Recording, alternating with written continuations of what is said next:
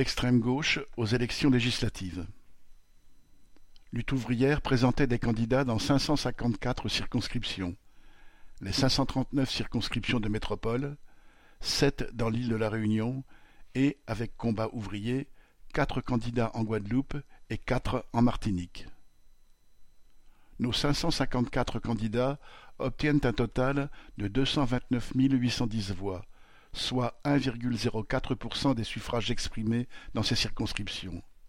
Ces résultats, quoique modestes, sont en progression par rapport aux élections législatives de 2017 où nos 553 candidats avaient obtenu 159 470 voix, 0,72%, et par rapport à celle de 2012, nous avions obtenu 126 522 voix, 0,50% des suffrages exprimés dans 552 circonscriptions. Nos lecteurs trouveront sur notre site internet le détail de ces résultats. Lutte ouvrière a obtenu plus de 1% des voix dans 270 circonscriptions. Nous obtenons nos résultats les plus élevés dans les circonscriptions les plus ouvrières du pays, en particulier dans celle de Roubaix-Waterloo dans le Nord 2,15%, Châtellerault dans la Vienne 2,59%, Toul en Meurthe-et-Moselle 2,18%, de Saint-André et Saint-Benoît à La Réunion 2,76%. Sur celle de Pantin-Aubervilliers, Nathalie Artaud obtient 537 voix, 2,43%.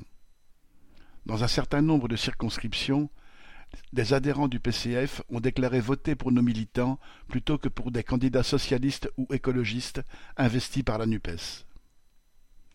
Le NPA ne revendiquait que douze candidatures contre vingt-sept en 2017 et 366 en 2012.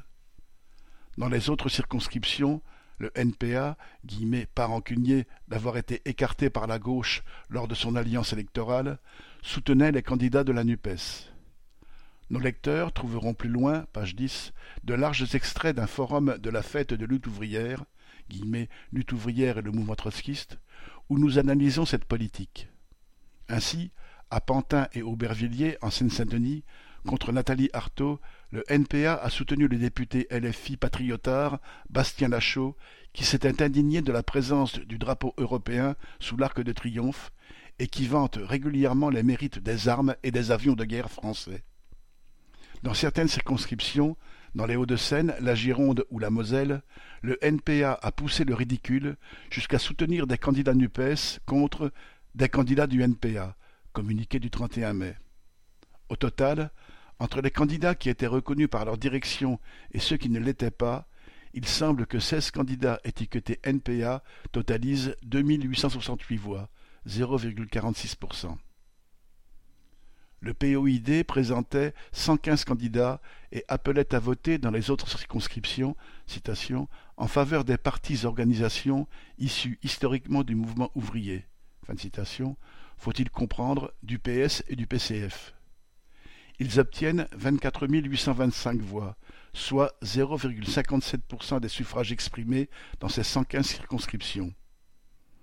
Quant au POI, après avoir soutenu Jean-Luc Mélenchon à l'élection présidentielle, il soutenait les candidats de la NUPES aux élections législatives. Encore une fois, nos résultats sont modestes. Dans une situation marquée par l'abstention des classes populaires, par la poussée de l'extrême droite et par le vote pour les candidats NUPES, les résultats de lutte ouvrière, certes minoritaires, montrent que le courant qui défend la perspective communiste et révolutionnaire se maintient dans le pays. 23 juin 2022